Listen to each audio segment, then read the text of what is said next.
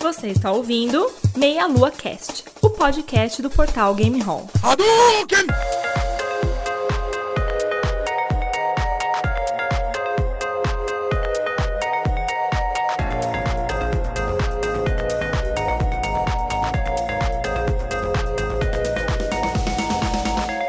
Saudações, queridos ouvintes. Estamos começando mais um Meia Lua Cast. Eu sou o André Bach, tô aqui hoje com o Caio Nobre. Fala, meus caros, nosso convidado especial, ele gosta de Xbox, mas tem um action figure de Kratos, cara.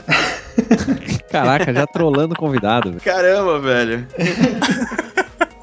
Falta de educação do caramba, né? Beleza. É, estamos aqui também com o Renato Seveniani. Sonista fica da puta desse jeito, né, Caio? Eu nem sou sonista, pô, eu gosto de tudo, cara. De tudo que é da Sony, né? E com o nosso convidado especial aqui, Thiago Adamo. Não, essa é a prova que eu não sou caixista. Eu tenho um bonequinho do Kratos, eu tenho vários consoles da Sony. Eu fiz até a merda de comprar um PSP, então eu só não, não insisti na merda e não comprei um Vita, mas. Tamo aí, galera.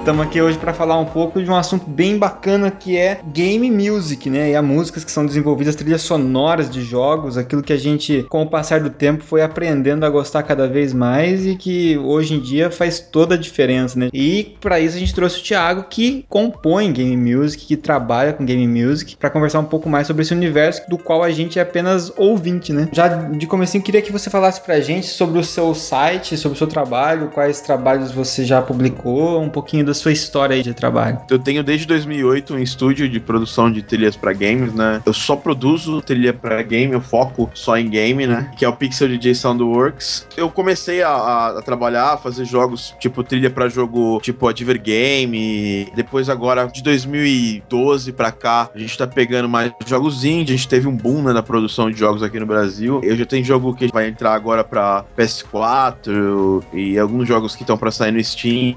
Tem bastante coisa pintando pintando por aí. Até o Yu, tem jogo que eu fiz trilha que tá planejado pra sair pra essa plataforma. Aí, como eu palestro há muitos anos, desde 2010 eu palestro falando do tema Game Music, tinha muita gente questionando, perguntando como faz pra entrar no mercado, dicas de produção. Daí eu falei, pô, cara, vai ter uma hora que vai chegar tanta gente que eu não vou conseguir atender tanta gente sem deixar alguém de lado, sem responder e tudo mais. certo. E, e as pessoas já chegam com a pergunta assim, cara, como é que eu faço pra entrar no mercado ficar rico e, e ter o meu game, ter minha, minha trilha publicada num game AAA? Tipo, é uma- são perguntas assim que não são simples, né? Sim, é mais longo do que só uma, resposta no chat do Facebook, né? Exato, e na verdade eu tive ideia desse projeto no final de 2013, que tinha de fazer uma viagem pra, pra Vancouver e eu conheci um, um pessoal que já fazia isso lá fora, né? Eu conheci pessoalmente, né? Porque eu tinha visto ele numa palestra em 2011 aqui em São Paulo. Conheci o Leonard Poe e ele tem um- uma escola online né, de Game Music, que é a School of Game, Video Game Audio. E aí eu conversando com ele, entendi o projeto dele e tudo mais. Quando eu voltei aqui, eu falei, preciso fazer alguma coisa nesse sentido, assim, pra ajudar a galera a entender melhor game áudio e em português e fazer de uma forma também mais simples, porque lá fora muito material, inclusive o dele também, não é um material de introdução, não é pra quem não sabe nada. Me preocupando em fazer isso, eu resolvi fazer um site postando semanalmente sobre game áudio, explicando sem complicação, em vídeo mesmo, porque não tem nada em vídeo quase em português falando sobre esse assunto. E aí eu, eu resolvi montar a Game Audio Academy, que na realidade eu montei sem objetivo de fazer um curso e tudo mais, mas aí com essa sequência de vídeos que eu fui lançando, palestras que eu fui liberando, as pessoas pediram, pô, mas Uhum. tem um curso de Game Audio em português, mas pô, não tem curso, e eu resolvi fazer esse material, e aí a gente tá iniciando agora a- um curso de Game Audio online, porque a ideia é atender bastante gente, né, que é a ideia também da Game Audio Academy. Quando você faz coisas assim offline, igual em 2012 eu trouxe o Austin Wintory pro, pro Brasil pra gente fazer uma palestra. Porra! que demais, cara. Quem compôs a música do Journey, né? do Journey, Mônaco, uma porrada de jogo bom. E aí eu trouxe ele, mas a gente fez num lugar pequeno, cabia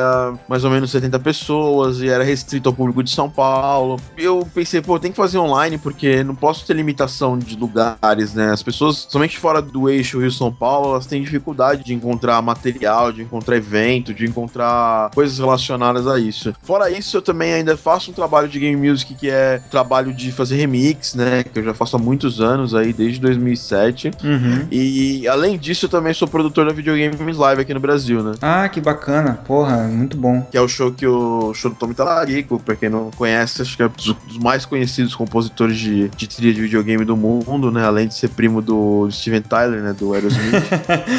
Tá na família o dom da música. E aí, é isso que eu faço, basicamente, né? Essa é a minha participação na música de joguinhos. Pô, muito bacana. Música de Joguinhos joguinhos, né? É, exatamente. Falar dessa forma simplifica tanto, né?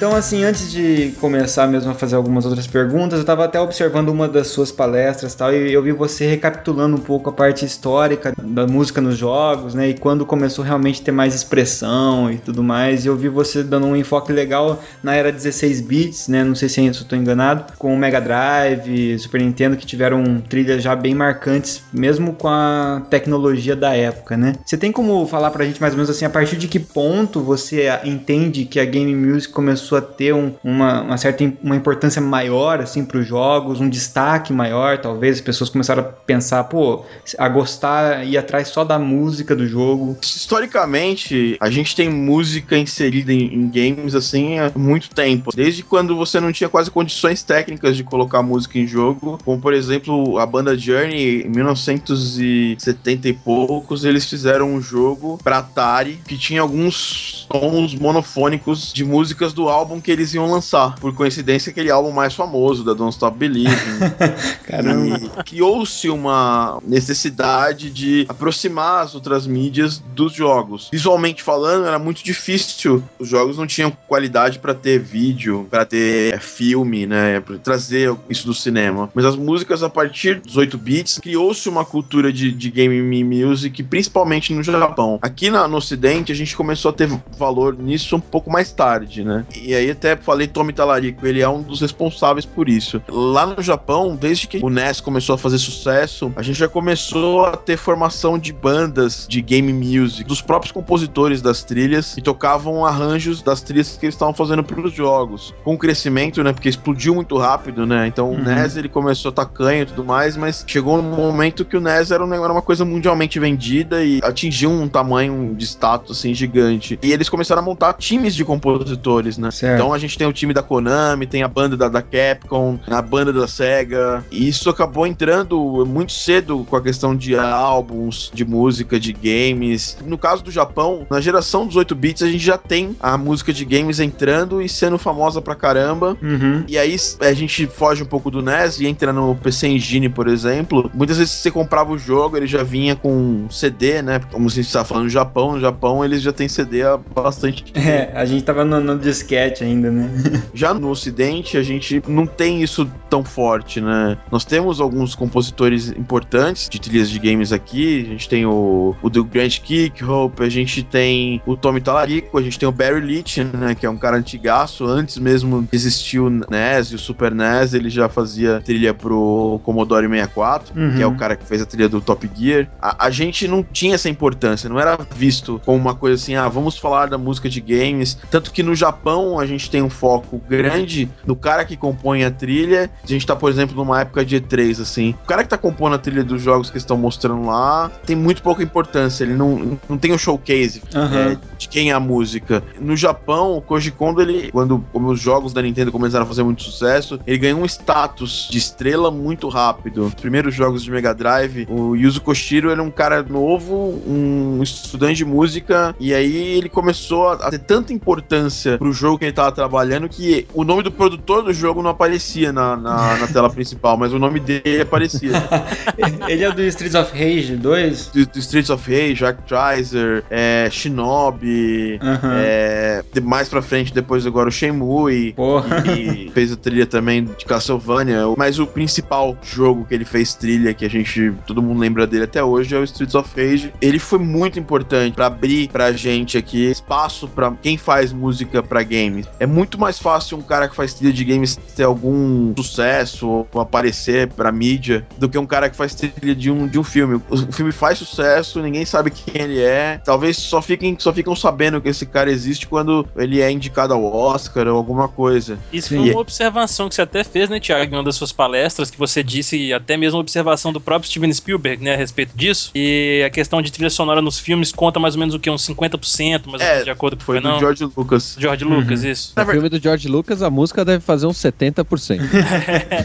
é, não só pelas claras limitações dele como diretor e tudo mais, mas porque ele foi um visionário nessa área, né? Sim. Na época que ele montou a Lucas Filmes e tudo mais, ele montou a Skywalker Sound. E a Skywalker Sound foi a primeira empresa de sound design do mundo, assim, em termos de produção de sound design separado, né? E é por isso que eu uso o exemplo dele, porque ele foi um visionário pra época. E aqui no, no Ocidente a gente teve o nosso visionário, que é o Tommy Talarico. Ele conseguiu convencer as empresas, lá nos 8 bits, ele conseguiu convencer os estúdios que ele poderia fazer trilha original para jogos de filmes, né? Então, sei lá, tinha o Terminator. E, e com isso ele conseguiu levar para Hollywood eh, toda essa questão de trilha de game mesmo. Ele foi inteligente, né? Porque ele acabou associando com a parte de jogos baseados em filme, alguma coisa assim, né? Que era o link que ele tinha com, com Hollywood. Até porque nessa época a indústria de games ocidental ela era muito limitada né? em termos de produção. A maior parte da produção vinha do, do Oriente, né? Então aqui quase não tinha espaço. Tanto o pessoal da Rare, que fez o Donkey Kong, o Dave Wise, que é um dos caras conhecidos por causa disso, o Grant Kirkhope, e alguns outros compositores. Se você pegar lá na época dos 16 bits, é difícil você conhecer muitos compositores de trilhas de games do Ocidente. Uhum. O mercado não era tão distribuído, principalmente é. pela morte do Atari, daquele jeito trágico, né? De ficar com um monte de jogo porcaria e ninguém queria desenvolver mais, né?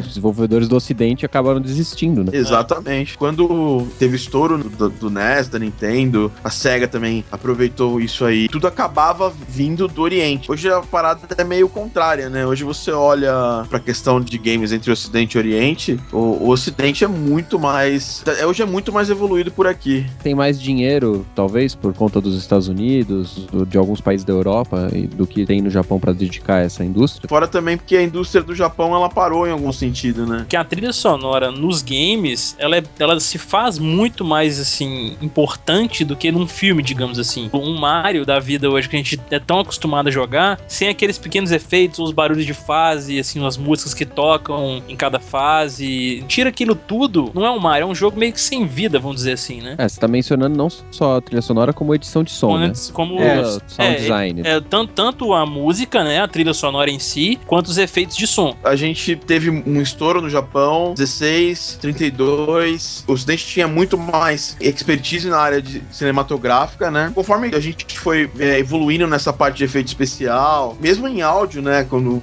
entrou CD e tudo mais, eles acabaram usando bastante o, o Ocidente, né? Tanto que muitas vezes os compositores ou as orquestras que gravavam eram orquestras daqui do Ocidente, porque é muito mais barato você gravar com uma orquestra de Hollywood, por exemplo, onde tem muita orquestra, pipoca muita gente nesse meio, do que gravar lá no Japão, como uma orquestra de Tóquio, como uma outra orquestra no Japão. Tem muito mais compositor de trilha de filme lá nos Estados Unidos. Os estúdios ficam nos, nos Estados Unidos, então eles trouxeram muita coisa desses caras pros games. Então você vê produções como o MDK, bacana, Nossa, Quake, MDK, cara. Quake mesmo, que trouxe o Trent Reznor pra fazer trilha. Eu lembro que o Medal of Honor, os primeiros Medal of Honor, trouxeram o Michael Giacchino pra fazer a trilha. Uhum. E o sound e, design e, dele era muito bom também. Era muito bom. As equipes de Foley também começaram a se envolver, porque antes era tudo efeito sonoro sintético, né? Uhum. E aí a gente começou a ter uma derrocada do Japão, né? É como se eles tivessem parado no tempo, né? Exato. Deu uma estagnada a indústria. Porque eles começaram a não querer evoluir em algum sentido. Você pode pegar, por exemplo, RPG japonês. Eles não evoluíram, né? Tanto, né? Do jeito que, que a gente queria, pelo menos. E aí, nesse ponto, a gente teve um crescimento do Ocidente, um pouco de queda do Oriente. Apesar que hoje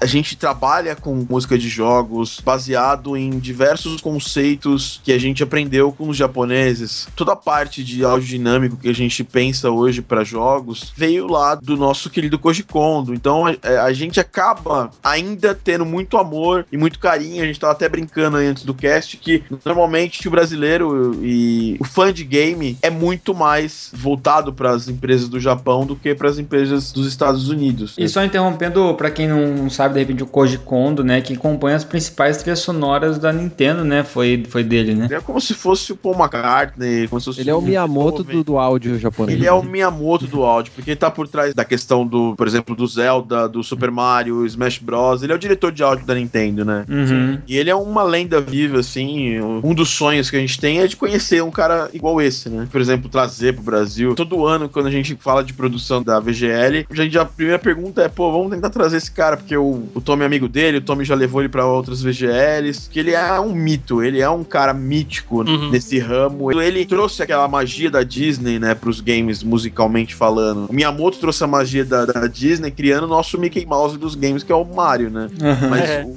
a parte musical da- dessa história é do Koji Kondo, né? Uhum. Então a gente ainda tem muita influência do Japão. Tem mestrados de cursos é, extracurriculares da Universidade de Música que são focados em música de games. Então eles, eles enxergam isso com uma seriedade, e a academia no Japão enxerga isso com uma seriedade que a academia no, no Ocidente não enxerga. É, ainda existe um conservadorismo nessa área, né? Exato. Aqui no Brasil, por exemplo, a academia vê música de games como uma coisa besta, né? Os caras não, não abordam. Tanto tem muito. Tem um, por exemplo, tem um cara que faz mestrado de música que ele tá fazendo no meu curso. Tipo, por quê? Porque não tem material voltado pra esse tipo de mídia. Sim, e se a dissertação dele ainda, o projeto dele é na área de game music, com certeza ele sofreu resistência enorme, tanto para achar um orientador, quanto para depois defender esse projeto numa banca. É sempre uma luta muito maior, né? Fato, o projeto dele era relacionado à música de jogos e ele teve nem resistência, foi um preconceito mesmo, né? Uhum. Porque na verdade, muita gente que trabalha com música no começo, no começo da, da música de games era uma música digital, era uma música eletrônica, né? E Uhum. é, pra você ter uma ideia, a música de games ela abriu espaço no mercado pra, pra música eletrônica. Hoje em dia o contrário aconteceu, né? Na época dos primeiros sintetizadores e tudo mais, Uhum. dificilmente você via numa mídia audiovisual aquele tipo de música inserido, né? Aquela galera tinha nos games o único lugar onde eles conseguiriam criar música com aquela estética, por quê? Porque era limitado pra caramba, que era a limitação da plataforma. Uhum. E isso explodiu, né? De uma hora pra outra, essas músicas eram, eram mais ouvidas pela juventude do que a música de um filme, de uma série. Nós fomos educados assim, né? Não sei quantos anos vocês têm, mas eu fui educado pela música de games. Eu, eu jogava muito mais, ou seja, eu ouvia muito mais Streets of Rage do que, por exemplo, uma música de um filme da sessão da tarde. Então eu fui educado por esse ti- estilo musical. Com o tempo, a nossa geração foi crescendo e na música mesmo sempre teve-se muito preconceito com música eletrônica. Historicamente falando, desde a invenção do Teremin, muita gente tem preconceito com, com isso em relação a a pessoa que, que faz música usando um equipamento eletrônico, ela tem menos capacidade do que alguém Uhum. que escreve uma partitura e, e e grava todos os músicos. A, a academia ainda pensa assim, apesar que hoje todas as trilhas sonoras de todos os filmes, e de todas as mídias são gravadas, pelo menos passa por um computador. Sim, é, é o mesmo caso de, de pessoa, de desenhistas. O pessoal valoriza muito mais o desenho manual, é, artesanal, né, com lápis, grafite e nanquim, do que um desenho digital que foi feito com uma tablet, com a mesma técnica, só que direto no computador por questões mais até práticas e de estética. E aí você tem lá, só que tudo passa no final pelo digital. E as histórias em quadrinhos todo mundo lê aí. Tudo teve pelo menos,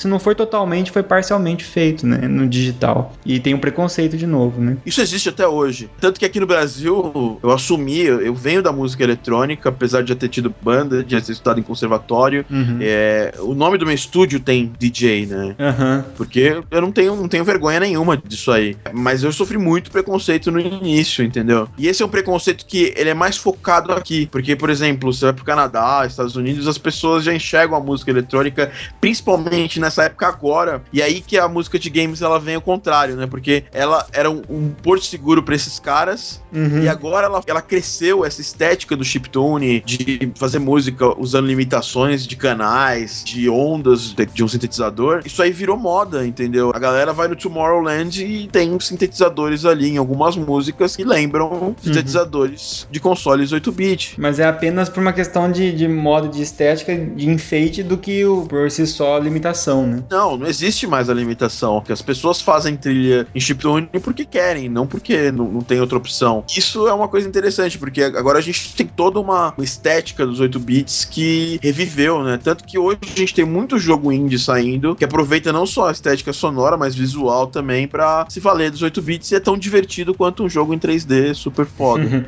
é verdade. E a música de games ela foi evoluindo nessa, nesse, nessa toada. Tanto que nos anos 8, 90, né, quando o Mega Drive foi lançado, ele foi lançado com um chip da Yamaha que era similar a um, a um módulo de, de teclado, é, um sintetizador de teclado, Uhum. que era usado em muita banda pop da época. E o Koshiro soube usar muito, muito disso, porque ele pegou a época que a música eletrônica e o pop mais eletrônico também cresceu no mundo e, e ele trouxe essas influências pra dentro do jogo, né? Ele começou a fazer isso. E hoje a gente tem essa troca de influência. Hoje você, muitas vezes você não sabe onde acaba o que é influência de games e o que é música criada fora daquela influência.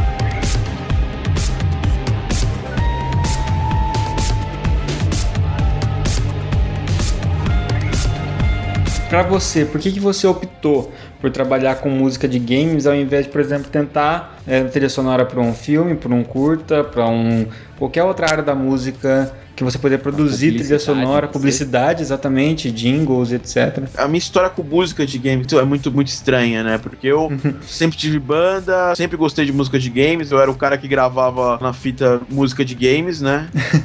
É, na, na fita do, pra tocar no, no Walkman. é, tipo, eu botava, sei lá, Prod, Top Gear, Streets of Rage e Iron Maiden numa fita, assim, pra, pra ouvir no caminho da escola e tudo mais. Então, assim, eu sempre gostei disso, né? Aí eu tive a fase metaleiro, depois da fase metaleiro eu comecei a gostar de música eletrônica, tentei algumas bandas e aí, como todo brasileiro, porque você vê que música não. É muito difícil você ganhar, ainda mais com música que não é música popular, né? E, e aí, tipo, você pensa assim, cara, vou parar com isso. Aí eu parei, fui estudar TI, comecei a trabalhar na área de desenvolvimento de software, depois na área de análise de negócios, e aí em 2007 eu já tava bem encaminhado na carreira de TI, né? Uhum. E aí eu voltei a estudar música.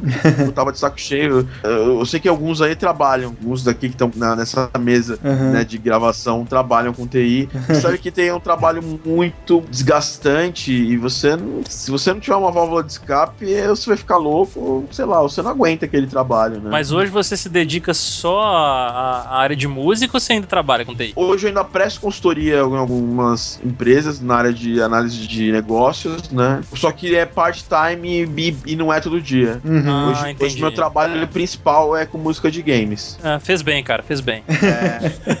Mas foi, foi é difícil, né? Porque TI é um- uma prisão, porque você ganha bem. Você E aí ganha eu come- bem e trabalha Isso. pra caramba, né? E, Porque- e com, e com música de games você trabalha pra caramba e ganha mal. Então Mas é mais divertido, pelo menos. é porque eu gosto muito disso. Claro, claro. Então, então aí eu comecei a estudar, né, áudio, comecei a estudar produção musical e comecei a tocar como DJ em festas e tudo mais. Uhum. E comecei a fazer remixes e tocar, tocava em algumas festas. E só que eu não tava muito feliz com a cena da música eletrônica da época. Hoje eu tô menos ainda, mas na época eu, já não tava tão feliz já. E aí eu tava passeando pelo YouTube e vi um vídeo do Yuzo Koshiro tocando como DJ numa balada em Tóquio. Olha só. Que Olha, é de, massa. um- de um evento que chamava Yuzo Koshiro DJs e ele, recentemente, ele tocou no Magfest em, em- nos Estados Unidos. E eu falei, puta, isso é do caralho, meu. Isso que eu quero fazer, entendeu? Se eu for fazer alguma coisa com a música, eu quero fazer isso aí. Uhum. E aí eu comecei a criar muito remix. E fiz remix de tudo quanto é jeito, de tudo quanto é trilha. Foi daí que surgiu meu remix lá do Top Gear, que eu fiz com um amigo chamado Douglas Lally. Uhum. E aí a gente fez vários remixes. E aí surgiu o projeto Pixel DJ, que não era um estúdio. Eu não tinha pretensão de fazer música de games, porque não tinha gente fazendo games no Brasil. Uhum. Praticamente. Era um negócio Uhum. bizarro. Não tinha gente, ninguém, não tinha ninguém. Mas É, porque não ia adiantar você ter um estúdio de música de game que você não tem quem produz o game, né? Depende do- da produção. isso. Ele teria que sair do Brasil. né? É, isso. É, exatamente. Então eu comecei a tocar e comecei a ter alguma visibilidade e me chamaram pra tocar num evento que aconteceu no Anime Friends aqui em São Paulo, né? Olha só. Que é bizarro, né? né? Só que antes de eu tocar nesse evento, eu tinha participado de um concurso, de um podcast que chamava Downloading. Você já ouviu falar disso aí? Já, já. Ah, sim. Uhum. Já complementou esse bando de babaca aí do download. Então, Babaca no sentido carinhoso. e- que eu gosto pra caramba, pra caramba do, do. André André, do Sim, os caras Sim, são sim. muito bons. Muito Diego, o pessoal que fazia parte do download, Fred. E aí eles fizeram, eram tipo assim, vamos criar um jogo do zero, que era uma promoção que é pra mandar alguma coisa relacionada com o jogo. Uhum. E eu fiz uma música e mandei. E aí a parada, tipo, eu, eu ganhei junto com o cara. O cara fez a arte e eu fiz a música. Cara, isso me, me deu um- uma motivação foda pra continuar. E aí, nessa mesma época, um pouquinho depois do Altaika, que era o projeto, que é a primeira música que eu fiz, surgiu a oportunidade de fazer a trilha sonora pra um jogo que ia sair pra aquele finado Xbox Live Indie Games, né? Que é aqueles jogos onde o cara fazia parada de massagem, tinha uns jogos bizarríssimos. Eu ouvi falar, mas. O jogo era bizarro pra caramba, chamava Fallen Down. E eu fiz a música desse jogo. E aí começou a pintar um montão de coisa depois disso. O jogo era uma porcaria, mas a música, de alguma forma bizarra, ela se destacou. Daquele mesmo fórum do Xbox Live Indie Games, muita gente começou a me, a me chamar pra fazer música pra Uhum. jogos. Também bizarros, mas eram jogos, né? Sim, sim. Tava na época de poder escolher muito. E nesse meio tempo também eu descobri que, que existe um mercado, já estava existindo um mercado crescente em jogos em flash com, com educativo, né? As escolas usavam esse tipo de coisa já na, nessa época. Hoje usa muito mais. E aí eu comecei a ter clientes pra poder montar um estúdio. E aí nessa mesma época, eh, em 2010, quando eu toquei a primeira vez, foi quando eu tive projeção, mas eu efetivamente desde 2008 eu já faço trilha pra jogos. Em 2010 a parada explodiu porque a gente fez também uma matéria na TV Cultura aqui em São Paulo. Eu tive ah, eh, contato com muitas agências de publicidade, eh, editoras, e aí eu comecei a fazer muito, muita trilha. Isso é bom porque eu já tinha experiência, né, de- anos de TI, do que é ter uma empresa, do que é saber gerir, fazer plano de negócio, as coisas. E aí eu,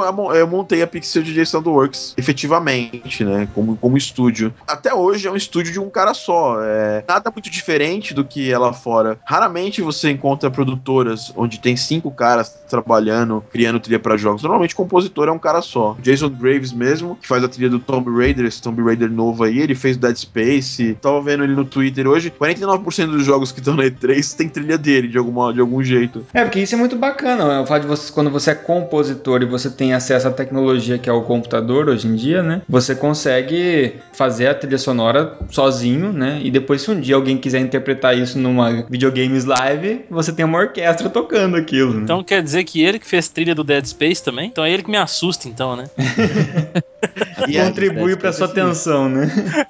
Exatamente, cara, muito bom, porque realmente as músicas do Dead Space ali combinam demais com o ambiente e elas que deixam o ambiente pior, cara. o uso do silêncio, que é uma coisa fodástica que ele faz. A grande questão da- dessa parada de trilha é que tem um home studio, mas você pode, sei lá, ir num outro estúdio, captar instrumentos, orquestra, quando precisa. É, ou até mesmo solicitar, às vezes, a distância. Não sei se isso ocorre, mas imagino que sim, né? Você. É, isso ocorre demais. Aham. Esses dias mesmo, eu tava fazendo uma- um, trailer de um, de um jogo que a gente tá trabalhando, que é o Full Metal Wars, que ele vai sair em breve aí. E aí o, a gente precisou de um locutor norte-americano, eu contatei ele totalmente online, ele gravou, me mandou, eu fiz todo o trailer sem nem nunca ter visto o cara. Isso Sim. é muito comum. Isso é muito legal, né? Uma vantagem muito grande hoje em dia que a gente tem. né? Então aí, cresceu esse meu trampo. Meu trampo artístico também andou. Aí depois disso eu to- toquei no lançamento do Gears of War 3. Fiz um, CD de trilha sonora, tipo, com remixes do Gears of War, com música original. Foi distribuído com, com as mil primeiras, me- primeiras cópias do Gears of War 3. Que massa. Toquei em vários lançamentos, toquei no lançamento do Call of Duty, recentemente troquei no, no lançamento do Heroes of Storm, foi até lá que eu encontrei o Renato. E eu, eu toquei em várias BGS. E o trabalho do estúdio foi se aumentando de acordo com o mercado do nacional ia crescendo, né? Então hoje, por exemplo, antigamente eu fazia muito mais educativo e advergame, que é aquele tipo de jogo que você não consegue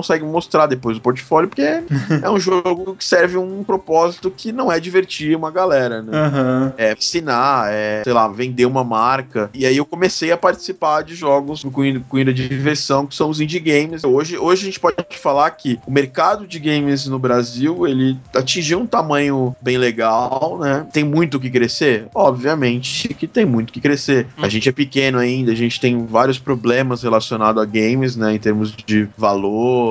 É muito caro você produzir jogos no Brasil pelo Aham. retorno que tem. Talvez eu não ganhe exatamente o que eu ganhava lá atrás com TI, mas dá pra viver razoavelmente. Isso é uma pergunta que me fazem. Dá pra um dia viver disso? Dá, mas é muito de mais difícil do que, por exemplo, em TI que você arruma um trabalho, né? Trabalha pra uma empresa. A gente não tem produtora de game áudio aqui no Brasil. Sim, co- absorver essas pessoas, né? O funcionário de, de, de empresa de games que era compositor mais mais antigo aí, que, que tava em destaque, que era o Marty O'Donnell, ele foi mandado embora no passado. Hum, Ele fez o dia do Destiny e cortaram ele. E trilha linda E- também. É, e, e hoje é muito, hoje se trabalha quase 100% com, o cara é um freelancer. Uhum. Então, assim, vão, vão surgindo com o tempo, vão surgir com o tempo aqui no Brasil, uma coisa que lá fora é bem comum. Lá fora, a galera que faz o áudio, né, que faz efeitos sonoros, faz o foley do, do jogo, faz a parte de programação de áudio de um jogo, essa galera normalmente é funcionária da empresa, ela trabalha full time. E, e aí vão surgir boas oportunidades, mas o compositor mesmo não é uma. Ser compositor de, de trilhas de games não é uma coisa muito confortável. É uma posição sempre uma posição de risco, assim, né? Tem hora que você tá tem mais trabalho, tem hora que tem menos, etc. Tem que se programar, tem que juntar. Se você pega um job grande, você junta essa grana, porque, uma, porque vai ter um determinado momento que você vai, não vai faturar nada, um mês, por exemplo.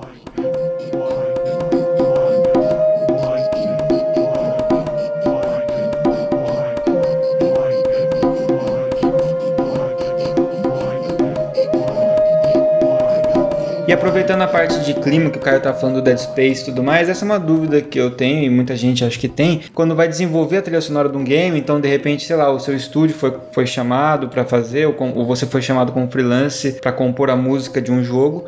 E aí existe o que? Uma determinação do desenvolvedor, por exemplo, ele fala assim para você: olha, esse- essa música tem que ser mais sombria, tem que ser assim, tem que ter é, nota de tal jeito, etc., ou em tal tom, ou ele simplesmente te dá assim: ó, o jogo se passa dessa forma, aqui estão as concept arts, aqui tem um clima tal, você, você que sente aí o clima, como é que é? A determina, vem determinado o que você tem que fazer, ou você tem total liberdade, ou varia? Varia pra caramba. E na real é assim. Até tava lendo hoje na Gama Sutra um, um artigo que era assim, galera, é assim que vocês têm que abordar os compositores e a galera de, de áudio. Como não tem consenso, Uhum. Às vezes a, a empresa faz o jogo inteiro, desenvolve e fica sem áudio o jogo. Aí eles chamam o cara no final pra fazer o áudio. Aham. Esse era o mais comum, que que depois de muitas situações estranhas que acontecem, porque se você envolve o compositor no final, ele não se envolve criativamente com o projeto, ele Sim. não tem opção de dar a sua opinião. Pegou uma construção pronta ali e mandou o cara decorar, né? E, e aí É, ele, na verdade, tem que ser um arquiteto junto ali, né? Trabalhando junto com o engenheiro. E assim, depois de vários projetos em que a galera envolve o compositor já no começo do projeto, a gente acaba vendo que esses projetos têm um caminho melhor, eles chegam num resultado melhor, e aí o pessoal tá começando a criar uma cultura. Lá fora, por exemplo, várias vezes aqui no Brasil eu era contratado pra fazer a trilha sonora, e aí os desenvolvedores assim, foda-se os efeitos sonoros. Tô nem aí. Não, não, a gente vai pegar aqui da internet os efeitos e a gente coloca no jogo. Não, não tem compromisso nenhum esse desenvolvedor, de mixar esse efeito sonoro com a trilha sonora. Uhum. Até o próprio volume de um efeito em relação ao outro efeito. é, fazer o design do áudio, fazer com que aquele efeito caiba certinho, que tenha é, uma coerência certinha com o evento que tá acontecendo no jogo. E que é importantíssimo, né? Porque a questão, às vezes, da, da mixagem mal feita acaba com a experiência do jogo, né? É, e, e aí começou a tomar muito pau em relação a isso das próprias publishers e, o público começou a reclamar de alguns jogos indies que saíam com esse tipo de qualidade. E aí as empresas lá de fora, principalmente as, im- os, os indies lá de fora, já começaram a criar uma cultura agora de chamar, de contratar profissionais de áudio, não só se preocupar com a trilha, mas se preocupar com trilha e com efeitos sonoros. E uma coisa que tá muito em voga agora, que é a questão do áudio dinâmico, é a trilha que muda de acordo com a Hum. ação que o jogador tá fazendo Uhum. no jogo. E isso era uma coisa caríssima de se ter antigamente, e hoje ela tá muito acessível pra quem quer botar isso num jogo indie, por exemplo. Não é mais a- não tem mais a desculpa de assim, ah, não, beleza, eu vou colocar, vai ser uma musiquinha pra cada pedaço do jogo, pra cada fase do jogo e um efeito sonoro pra cada parte do jogo, porque a gente não tem grana pra poder investir. É, não sei se vocês, pô, vocês são caras que jogam, que fazem podcast, a própria qualidade dos jogos indie, ela vem crescendo exponencialmente com os anos aí. né? Sim, verdade. do produto final, né? Porque antigamente você pegava um, um jogo de uma, um jogo AAA, obviamente que é impossível você competir com muita coisa de produção. Sim, sim. É, a qualidade do, do produto final tá cada vez vez melhorando mais, entendeu? Sim. Porque os caras têm essa preocupação, né? E a experiência final, principalmente, né, pro jogador, assim, aquilo que ele tem no final de ter jogado aquilo, de repente, às vezes, é, muitas estão preferindo, né, os indies até do que muitos AAA por aí, né?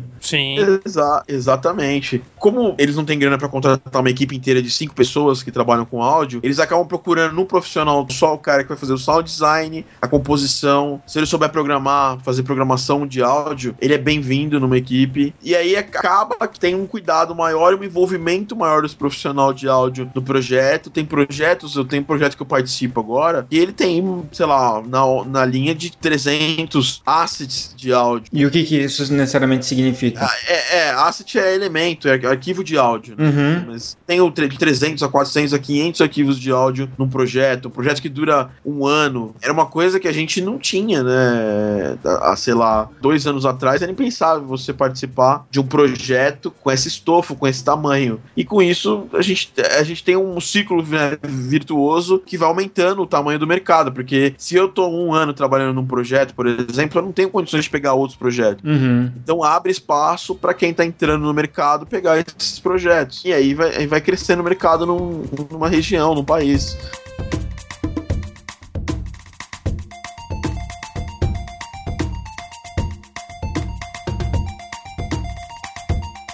E aí existe uma diferença, você que tem contato talvez com outros produtores que trabalhem mais na área, sei lá, de repente de cinema e tudo mais, existe uma grande diferença entre produzir áudio, é, trilha sonora para as duas mídias. É, eu sei, eu entendo que no videogame tem muita questão de, de você de ter essa questão do áudio dinâmico que, é, que não vai ter no cinema, porque o cinema ele vai ter uma sequência, sempre a mesma sequência, no game não e tudo mais. Mas existe uma grande diferença ou não? Existem algumas diferenças.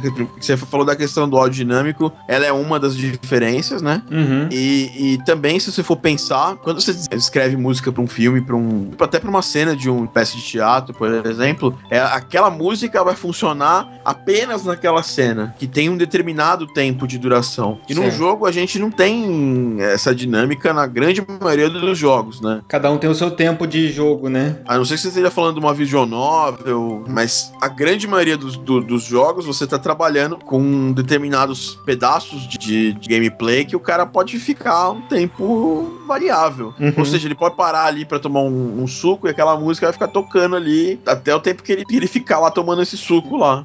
Acaba tendo que E- ter um loop, né? Ah, e no- nos games a gente trabalha muito com loops, né? A própria, a própria questão da música dinâmica, ela trabalha em cima, não é nem sempre de loops, ela trabalha às vezes em cima de sons que tem um começo e um, e um fim determinado, mas na grande maioria as pessoas trabalham com loop. São switches, né? Deve ser, deve ser alguns gatilhos ativados em determinados momentos, né? Mas com loop Isso. sempre envolvido, né? Exato. E eu, eu fico imaginando que daí deve ser um desafio, por você ter que, você ter que construir algo que seja de certa forma genérica o suficiente pra você conseguir fazer loop, mas que ainda assim tenha personalidade suficiente pra te dar o tom da, da- do clima do jogo, né? É, e aí que você te- pode trabalhar com vários tipos de loops diferentes. Você pode trabalhar com camadas, ou seja, é uma música, só que ela vai. Você vai aproveitando essa, essa música, liberando alguns instrumentos em determinado pedaço, em determinada ação do jogador. Tudo isso ajuda a, a não, a não criar o que a gente chama de estafa, né? É, sonora, porque esse- o, o loop em si, ele já causa isso naturalmente na grande maioria dos, dos seres humanos.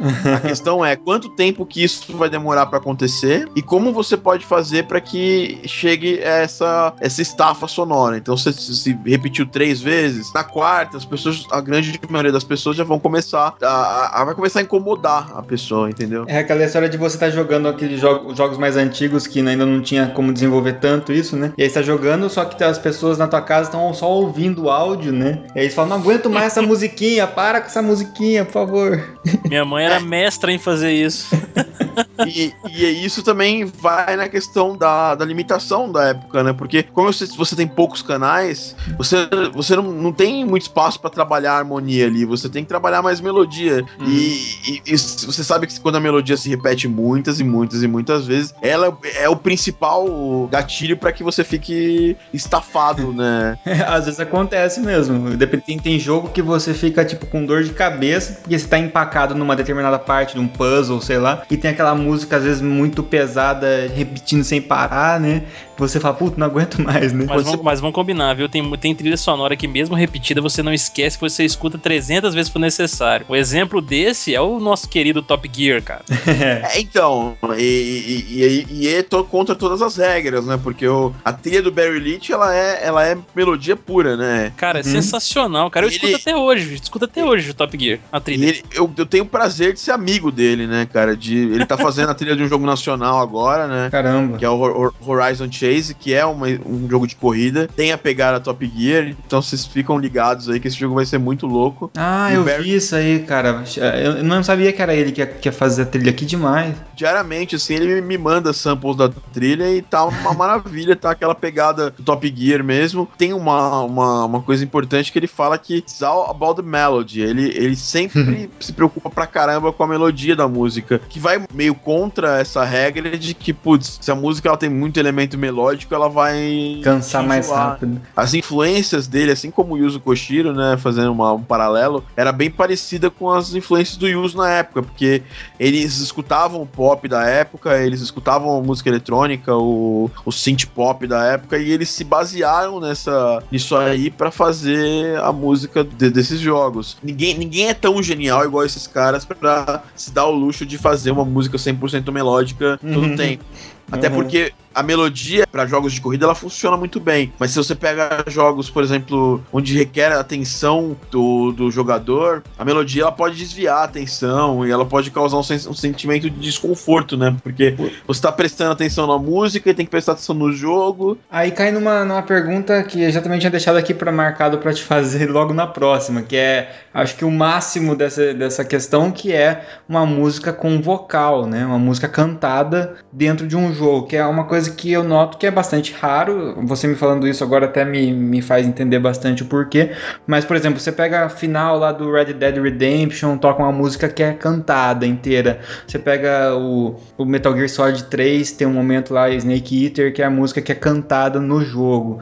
É, por que que existem poucas, né? E qual é o impacto que você enxerga para isso? Se você acha que é legal ou não? Não é comum porque a música com vocal é- ela vai ter que rolar dentro de um gameplay de um jogo em que você vai ter muito efeito sonoro. Se colocar uma música com vocal num jogo, num FPS, por exemplo, pode ter sérios problemas ali pra entender o efeito sonoro. Sim, sim. E, e- e música com vocal ela funciona bem em jogos mais casuais, né? Em momentos mais casuais dos jogos. Ou numa Então- cutscene, né? É, em, em cutscenes elas, elas encaixam bem porque você pode ali dar uma, uma segurada nos efeitos sonoros. É, você E- pode transformar a cutscene num videoclipe, né? Então, Exatamente. Ela é basicamente isso mesmo, né? É basicamente um filme, sei lá, você pode chamar também um curta-metragem aí rapidinho, né? Trabalhar a trilha do jeito que você quiser ali, mais facilmente do que você trabalhar no gameplay, vamos dizer assim. E com isso, a- as pessoas não têm, têm segurança de colocar uma música com vocal no meio de uma ação. E Uhum. isso funciona no cinema também. Quando você tem uma música com vocal em alguma cena de um filme, você pode, sim, você pode ver, perceber que os efeitos sonoros ou eles estão coreografados em cima de,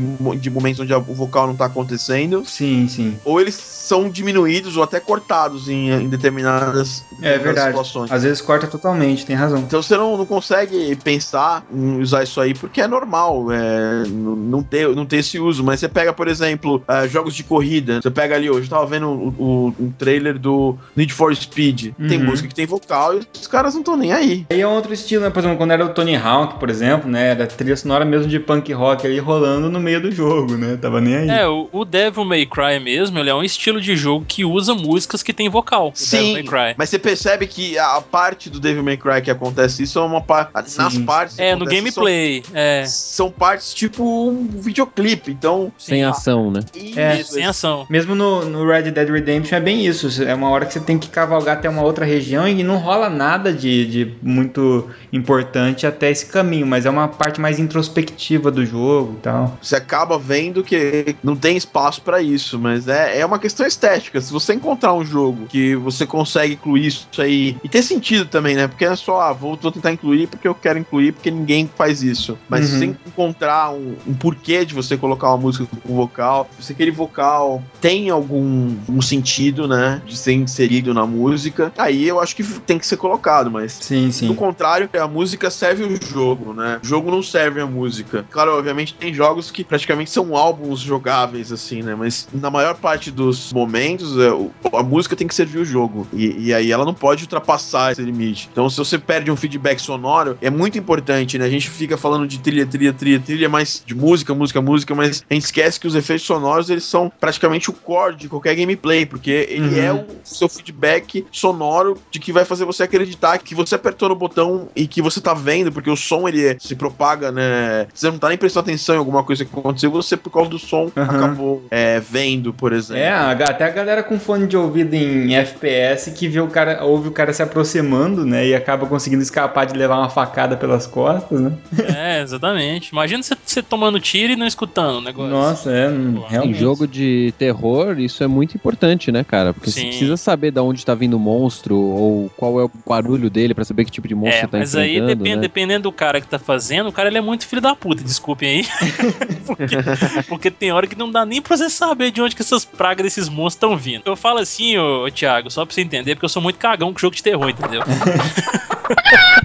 Não, mas é pra isso que tá lá, né? Outros jogos que são importantíssimos é jogo tipo Splinter Cell, de Espionagem. espionagem. Você ouve passos, você tem que ficar esperto. Pô, eu lembrando aqui, assim, de imediato, um dos games, assim, atualmente, que mais faz uso da, da trilha sonora e dos efeitos, que eu posso dizer aqui, é o Alien Isolation. Né? E ele Pode- tem essa pegada, né? Meio. Tem. ah, É, é até parecido até com Dead Space, que é você sa- sabe, usar só os efeitos sonoros pra fazer com que a, a pessoa fique imersa lá e tome sustos. E pensando nisso, já associando com outra coisa e viajando um pouco mais longe agora, né? Mas você falou do Alien Isolation, que foi um jogo produzido inclusive como um teste beta também pro Oculus Rift, né? Teve foi bem utilizado para Oculus Rift pra galera que testa e tal e desenvolveu o jogo. Eu fiquei pensando agora na- nessa tridimensionalidade do som, né? O fato de que de repente lá na frente, vindo com o Oculus Rift, em que você tem que olhar para os lados, né, para você enxergar as coisas, de repente esse som vai começar também a variar dependendo para onde seu ouvido está posicionado, já que isso tem um giroscópio, alguma coisa assim, né? Isso já acontece, né? Isso não é novo, né? Isso aí é o que a gente chama de áudio binaural, né? O Oculus, ele usa isso. Na verdade, a própria engine que a gente usa pra criar os jogos, é, ela já tem essa possibilidade de trabalhar com áudio desse nível. Eu, eu, tô envolvido num projeto pra BGS do Oculus, né? E eu ainda tô tateando isso, bem no começo, né? E é é uma coisa que a gente vai ter que dominar como profissional logo, logo, pra poder começar a fazer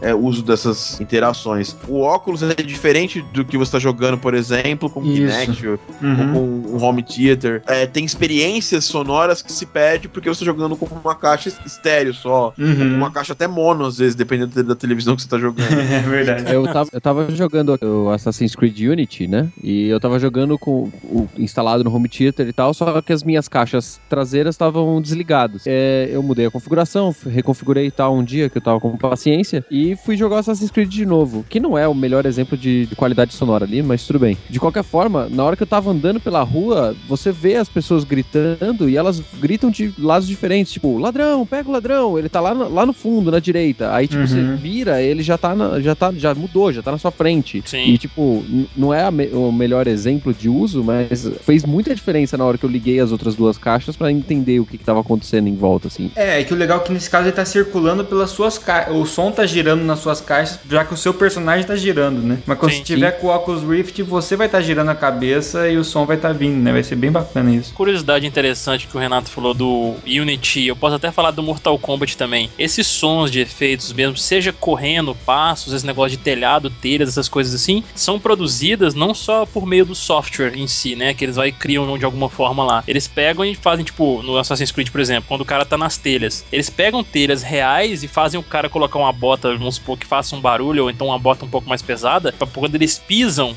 dar, reproduzir aquele barulho, eles capturarem e utilizarem no jogo. Até o, o barulho dos fatalities mesmo no Mortal Kombat 10. Tem um vídeo no YouTube que mostra como eles reproduzem aqueles sons de nojeira. Eles colocaram um- uma geleia dentro de um balde, aí eles ficam mexendo lá e vai reproduzindo aqueles barulhos que a gente escuta nos fatalities, quando corta, quando É arrasa. um puta trabalho isso aí de, de, de criar sons, né? É, exatamente. É um trabalho manual também, assim. Se você tá fazendo um jogo que é só pra óculos, tudo bem, mas se tá fazendo um jogo pra óculos, tá fazendo um jogo pra óculos que vai sair pra console, por exemplo. Você não pode fazer um áudio só 3D, porque senão fica uma merda se você for jogar ele num console estéreo, até mono. Uhum. Então, Não pode negligenciar a mídia, né? você não pode. É igual a produção musical normal. Tá produzindo a música pro cara que vai ouvir numa caixa de som, hi-fi, perfeita. E você também vai estar fazendo a mesma música para uma pessoa que vai ouvir na- no celular, na caixa som do celular. É diferente você produzir áudio pra games do que pra cinema. Uhum. E cinema você tá produzindo áudio para tocar nas salas de cinema. Uhum. Talvez numa televisão estéreo e tudo mais, mas essa parte é muito mais técnica. Agora, quando você tá fazendo um jogo de console, você tem que pensar que ele não vai. Pode ser um jogo de console que vai sair pra celular, que vai sair pra Uhum. para N plataformas. Então você tem que produzir já pensando como que vai soar em cada um desses sistemas. O cara que produz música para jogos, ele tem que ter noção de como um jogo funciona. É diferente de um filme. Então, Uhum. por isso que eu falo, jogar é importante pro cara que faz música. É, parece besteira, parece Parece desculpa, né? Fala assim, por que, que você tá jogando esse jogo, Thiago? Vai trabalhar. Não, não, é, faz parte do meu trabalho. Ah, tá bom, sei.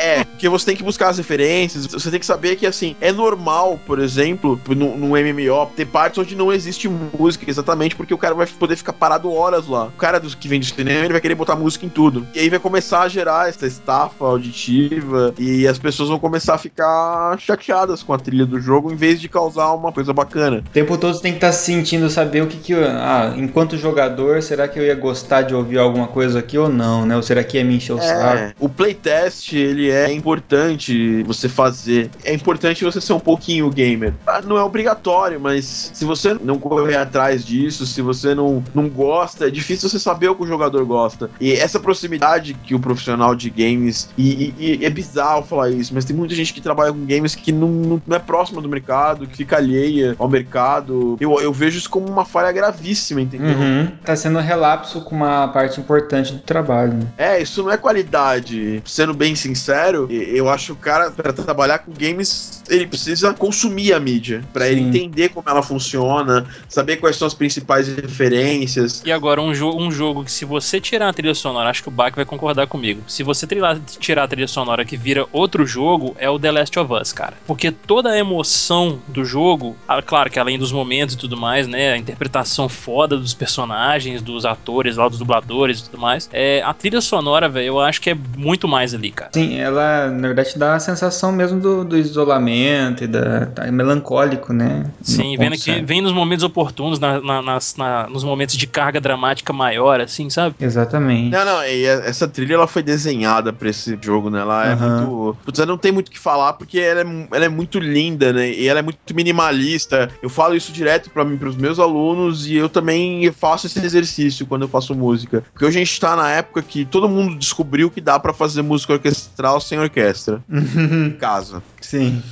E aí, baseado nisso, todo mundo quer fazer música orquestral pra qualquer tipo de jogo. E a gente Não tá causando, sentido, né? tá causando uma estafa igual no cinema. Tudo tem que ser, tudo tem que ter batidas de, de braço ferradas e percussão de orquestra.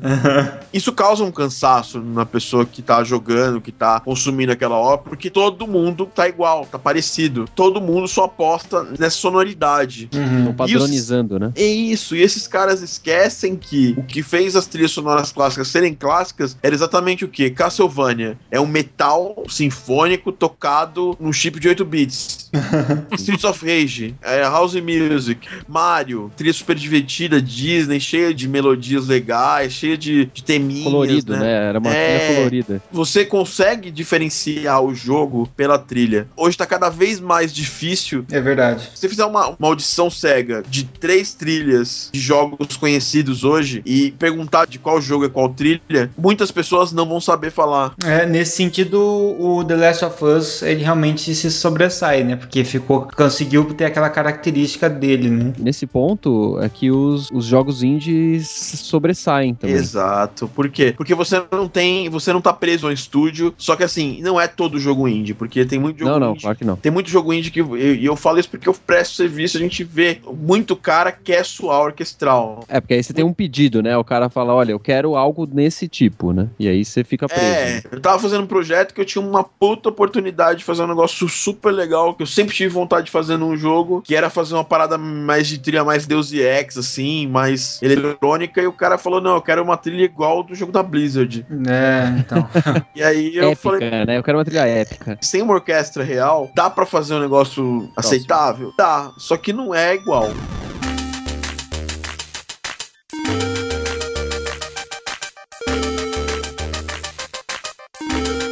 Cara, e você citou a Blizzard aí, eu vou ter que falar um momento aqui. Que, que a, você falou da VGL, né? Na BlizzCon, eles costumam fazer esse tipo de coisa assim também. Eles pegam as, as trilhas sonoras e tudo mais. Dando um exemplo da BlizzCon de 2007, É, se eu não me O engano. Russell Brower, ele, ele- o Russell Brower faz parte da VGL, né? Muitas Sim, vezes. Uhum. é, na BlizzCon de 2007 teve um evento lá, né, de lançamento do StarCraft 2 e tudo mais. Eles mostrando a trilha sonora do StarCraft 2 assim, a orquestra toda lá na frente, fica tudo escuro, aí começa aquele, aquele batido, né? Que tem a, a, a orquestra em si lá e aquele pessoal que só faz o vocal na orquestra. Cara, quando eles começam com isso, aí já começa o ritmo da música mesmo, que é a trilha principal do StarCraft 2. Cara, sem brincadeira, meus olhos suaram.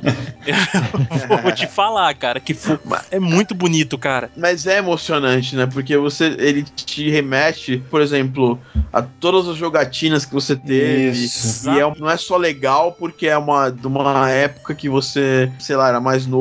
Então ele puxa a nostalgia do momento, a nostalgia do jogo e tudo mais. É uma a memória auditiva nossa, né? É, isso é muito legal, né, cara? Você tava falando dos indies, aí você pega. Por que, que a trilha do, de um Bastion chega Sim. até a, a final de uma Video Game Awards e ganha? Uhum. Uma trilha que o cara fez no quarto dele. Porque ele ou- ousou fazer num RPG de ação, né? E você já espera que seja alguma coisa na pegada de Zelda ou Final Fantasy. Ele quebrou tudo, ele criou um estilo todo quebrado, uma mistura de trip hop com, com música folk. Isso chama a atenção das pessoas. Quando teve um dos Humble Bundles, né? Eu, eu normalmente tento pegar os jogos com a trilha sonora, né? Quando eles disponibilizam, né? E a trilha do Bastion, cara, eu escuto ela em loop, assim como a trilha do Trine. Eu, Uhum. eu acho as trilhas incríveis, assim. E elas funcionam sozinhas, você não precisa do jogo. E, e quando você põe ela no jogo, ela é ainda mais fantástica. Porque, Trine- como o Thiago falou, ele é criativo, né? você, você bate na genialidade dos caras, porque o, o Darren, ele é o cara da, da Supergiant Games. Eu não consigo ver um jogo da Supergiant sem ele. Você tava falando de Trine, né? Que é quem faz a trilha do Trine? O Ari Pulkkinen. E ele é um dos caras mais geniais da nossa indústria, porque ele fez só o tema que não sai da cabeça de ninguém, que é o, trilha- o tema do Angry Birds.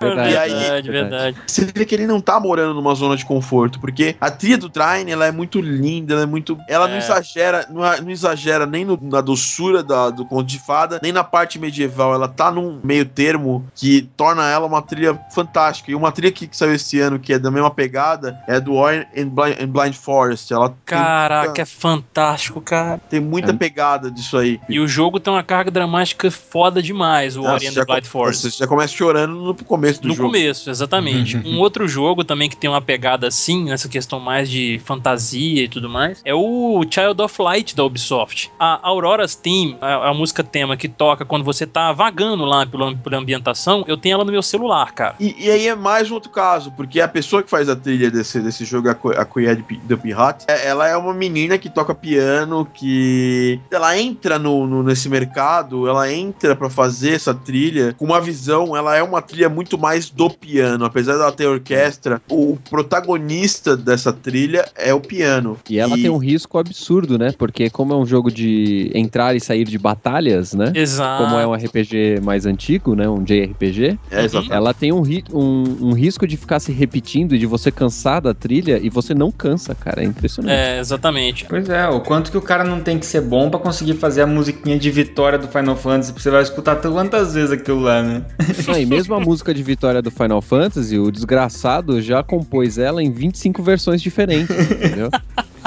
esses caras, eles, eles vivem numa pegada diferente. Aí você pega, por exemplo, o cara do Shovel Knight, o Jake Kaufman, ele pegou e usou até uma ferramenta que limitava ele igual, Uhum. um, igual o chip do NES para ele poder fazer a trilha. A questão principal é que se você tentar fazer a mesma coisa, sem ter uma questão artística, porque o cara vai, vai claramente assim, é trilha de RPG. Quais são as minhas influências? Final Fantasy, é, Chrono Zelda, Dra- Chrono Trigger, Dragon Quest, vamos fazer a parada nesse, nesse nível. Sendo que ele poderia quebrar esse paradigma e fazer um outro. Porque Sim. a própria trilha do Final Fantasy, ela foi uma quebra de paradigma. Ah, é uma quebra de paradigma a cada volume que os caras lançam. É, às vezes nem, nem sempre pra, pra, pra algo positivo, mas. Não, não é. Não tô falando que é sempre bom, eu tô falando que ele sempre quebra, é sempre diferente. Sempre. O, e as- essa zona de conforto que se cria, porque Hollywood a gente tem algumas características que forçam a ser assim. Cinema é um evento, então a música orquestral no cinema ela tem um valor. No cinema mudo, por exemplo, você tinha bandas, você tinha grupos orquestrais, pianistas que iam tocar durante os filmes, né? E eu mesmo, na minha, no meu estilo musical, a música orquestral ela entra muito raramente. Por quê? Porque eu quero ser o cara que, quer, que foca em outras coisas. Dificilmente me procuram pra projetos é, genéricos, assim, de uma coisa Sim, que. sim. Ah, você quer que você faça uma trilha igual a trilha do Zelda, por exemplo.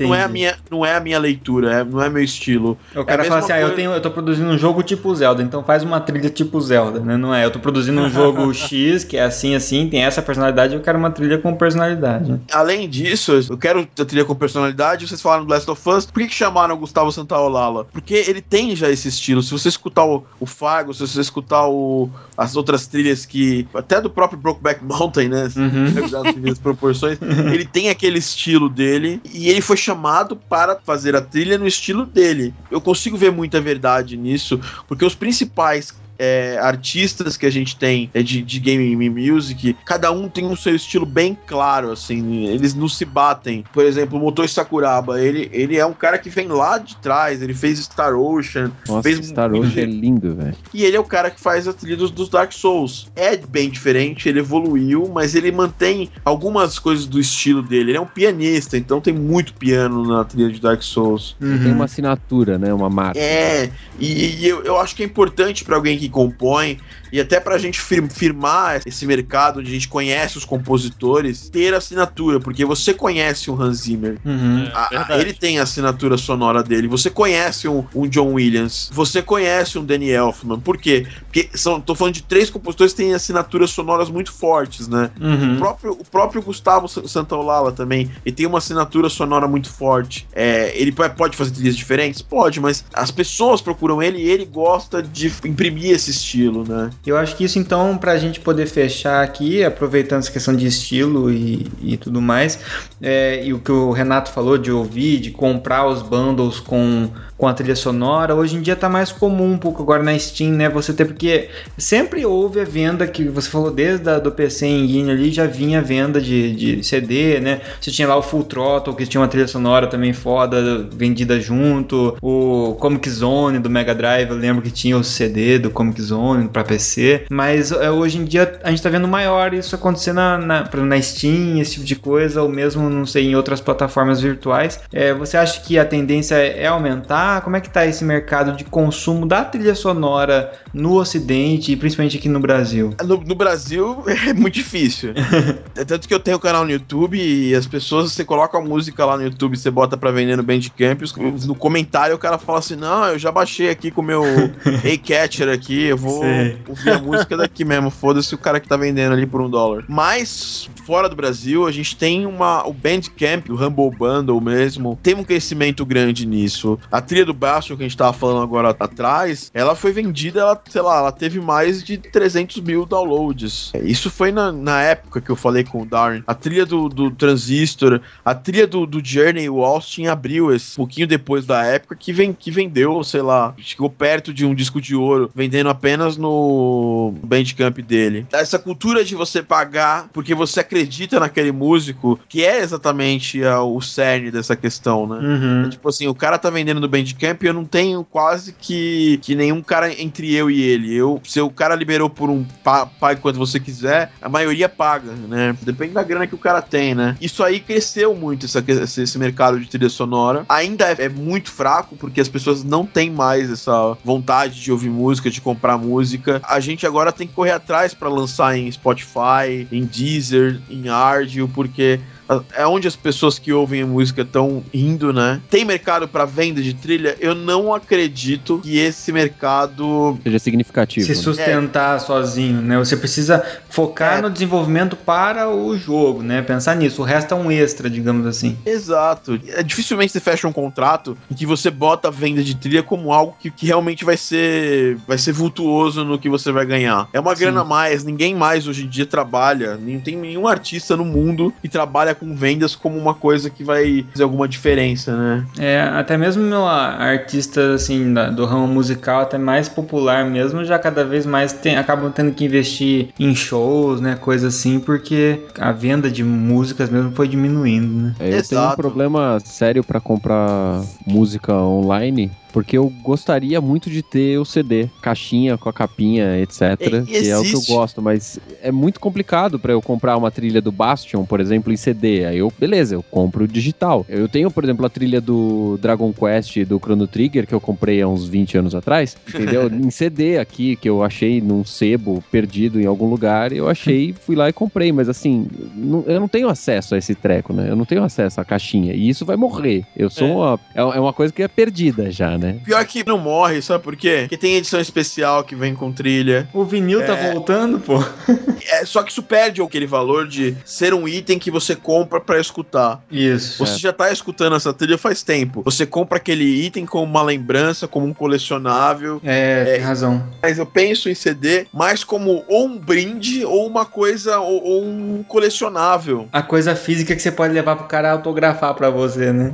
É, um, um colecionável, alguma coisa assim que a pessoa leva como uma coisa legal, uma coisinha que vai, que vai fazer uma diferença na, na, na sua vida, que você vai guardar, vai colocar no, no, É um lá, mimo, no né? armário. É um mimo. Eu já vi muito compositor caindo nessa, nessa furada de, ah, não, a gente vai pagar menos pra você, mas na venda da trilha sonora do jogo você ganha 100%. O cara joga isso no contrato, mas daí depois, né? A, a trilha vende pouco. Se você tem um- uma trilha que vende 100 cópias, ela já é uma coisa meio que Uma trilha vultuosa. Do sucesso, assim, Vendeu, de venda. A música mudou bastante no mundo. É, hoje, se o, se o cara é um artista, ele ganha dinheiro tocando. Se ele é um cara que faz trilha, ele vai ganhar dinheiro ve- vendendo essa trilha pra empresa. Então a gente não pode, é, em, em nenhuma forma, ignorar que o, o mundo mudou, que o mercado Uhum. mudou e a gente também tem que acompanhar essa mudança.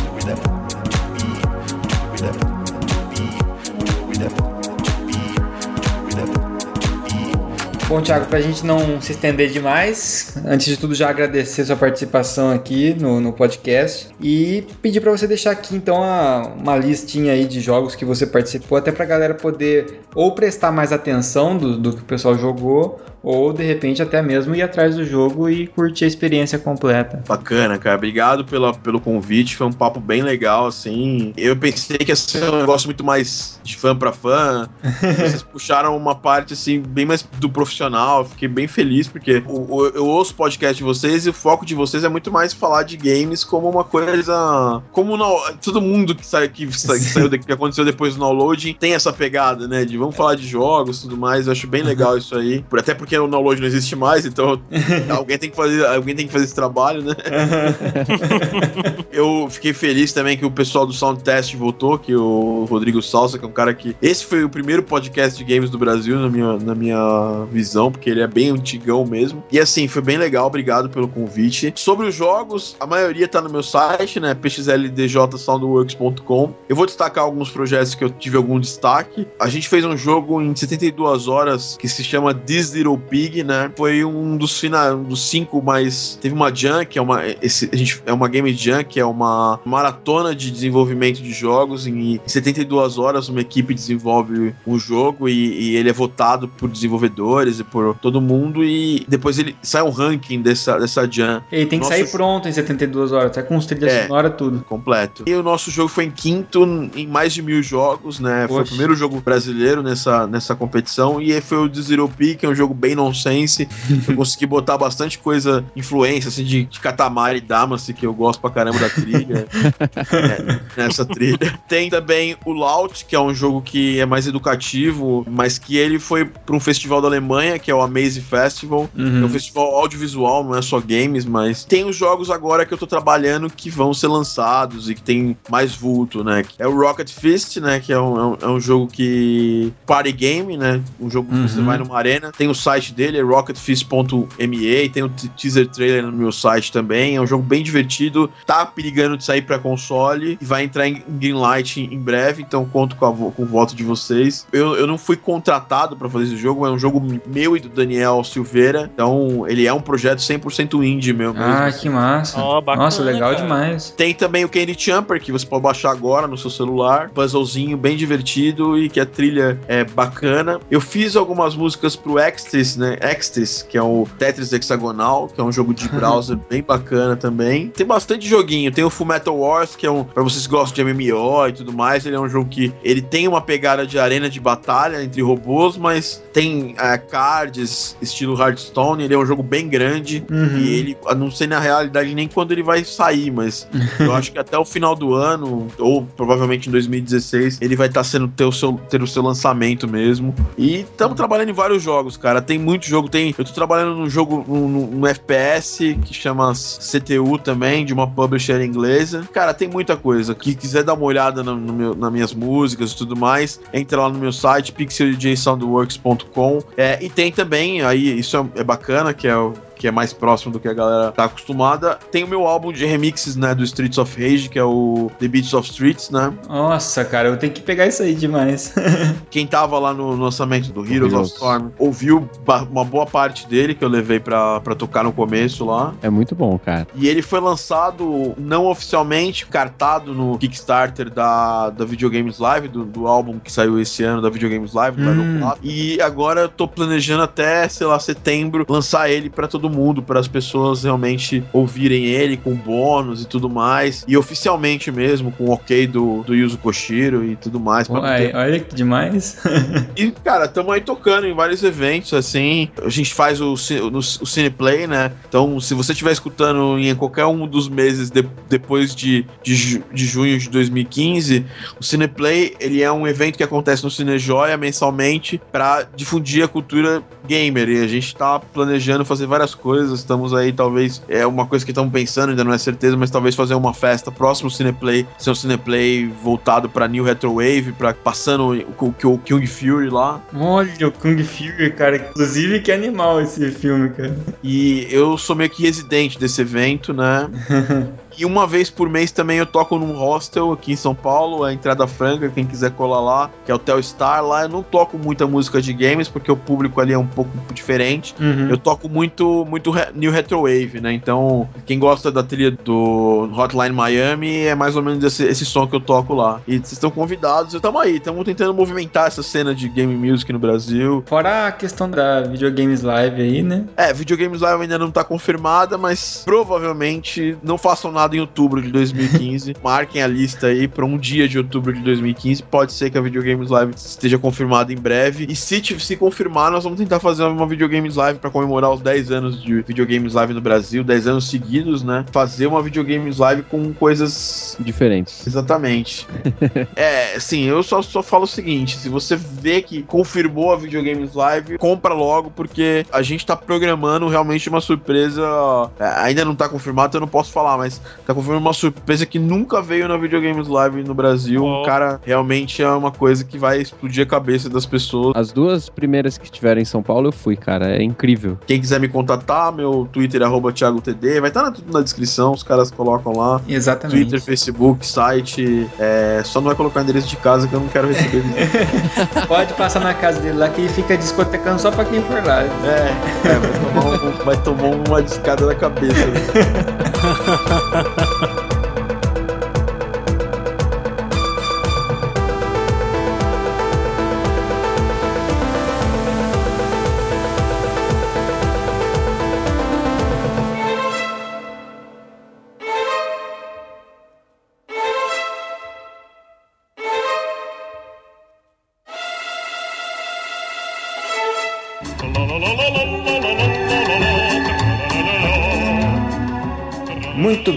Caio. Depois dessa viagem no mundo da composição de game music, chegamos na nossa leitura de feedbacks. Exato, meu cara André. Eu tô com a trilha sonora de Top Gear na cabeça ainda.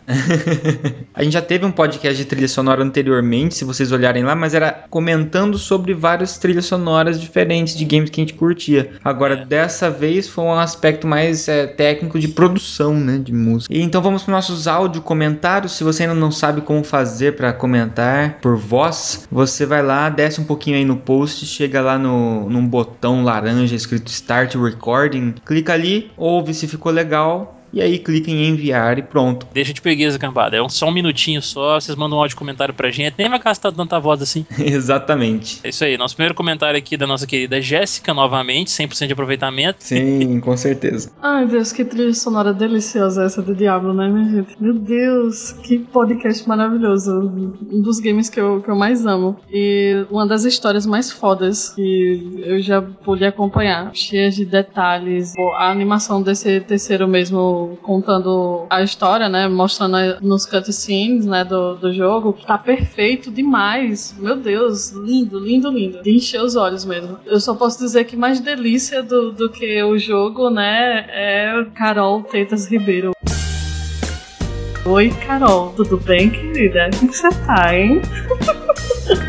Que delícia, cara! Ai, ai. Ai, minha gente, pra quem não sabe, não, não, não somos lésbicas, é, é porque a gente é amiga mesmo e a gente é da zoeira. É, mas, pô, tá sensacional demais o, o podcast, cara. Poder ver mais detalhes e vocês falando de toda, todos os diabos, né? E os detalhes, né, de cada jogo, vocês falando bastante sobre a história. Sim, teve um momento Costelas e Hidromel que foi sensacional e tá maravilhoso, gente. Parabéns pelo podcast. A zoeira nunca acaba aqui no Meia Lua, né, cara? É, nunca acaba mesmo não. Esse negócio que ela tá falando aí dela, das duas não serem lésbicas, eu já fiquei sabendo boatos aí de fontes seguras que elas já se pegaram. Muito obrigado, querida Jéssica. Muito bem, próximo áudio comentário, Caio. Vamos aqui, o próximo comentário aqui é do nosso querido diretor aí, recém-descoberto pelo Melu, Wanderson Padilha. Vai dirigir aí o Robobop, né? Robobop do Michael Corber aí. Olá, amigos do Meia-Lua-Cast, aqui quem fala é Wanderson Padilha. Eu tô aqui para agradecer pelo livro. Eu ganhei num sorteio do Meia-Lua-Cast sobre histórias escolares, o livro Os Verdadeiros Gigantes. Quero agradecer também ao autor Charles William Kruger, que mandou ele autografado aqui pra mim, muito obrigado. Um livro muito bom, viu? Recebi ele em pouco tempo, eu já li o livro inteiro. Você percebe que ele tem uma influência ali de Tolkien, J.J. Martin. Você consegue ver até um pouquinho de New Gaiman nesse livro, né? É um livro que vale a pena ser adquirido, ele merece um pouco mais de visibilidade. No mais, eu quero agradecer ao site e continue com esse excelente trabalho de vocês. Aê, valeu, Wanderson, que ganhou aí no nosso sorteio. Pra vocês verem aí, pessoal, não deixem de participar. O Wanderson comentou ali no podcast, contou sua história do tempos de colégio. Foi uma história triste de sobrevivência é, lá em São Paulo. E aí ganhou o livro. Exatamente, tá vendo, galera? É isso aí, ó. Sempre comentem, sempre, estejam aí de olho no, nas promoções que a gente sempre faz aqui no site. É sempre bacana, a gente sempre tá ten- trazendo algum conteúdo diferente, alguma coisa assim pra gente poder sortear e ver novidade por aí. Se der tudo certo, né, Caio? Vai ter sorteios bacanas aí. É, muito bacanas. Vamos para os comentários em texto, que você pode fazer ou via e-mail, contato arroba meialuafrafrentesoco.com.br ou então lá no direto no site comentando no, no episódio que você acabou de ouvir. Exatamente, meus amigos. Não, não fiquem com preguiça de comentar, seja por voz ou seja escrito. Não, o, seu, o feedback de vocês é muito importante. É, eu vou pro primeiro comentário aqui, que é do Wellington Marchezinho. Eu só chamo ele de Tom, porque é mais fácil. eu evito a fadiga de falar o nome dele inteiro, que é muito complicado. Fadiga de falar um nome inteiro. Nossa. Cara, vai, vai digitar o nome desse infeliz. Você. Imagina você no celular, mexendo no WhatsApp, conversando com esse infeliz, você tem que digitar o nome dele. Imagina o corretor de texto, o que que não aparece ali? É, exatamente. Não vou nem comentar, não, como que ele corrige esse negócio. Vamos lá, comentário do Tom aqui. Eu, gente, eu conheço o Tom, tá? Eu não tô zoando porque eu não conheço, eu tô zoando porque eu conheço. Mas se não conhecesse, que zoava também, né? É zoável também, foda-se.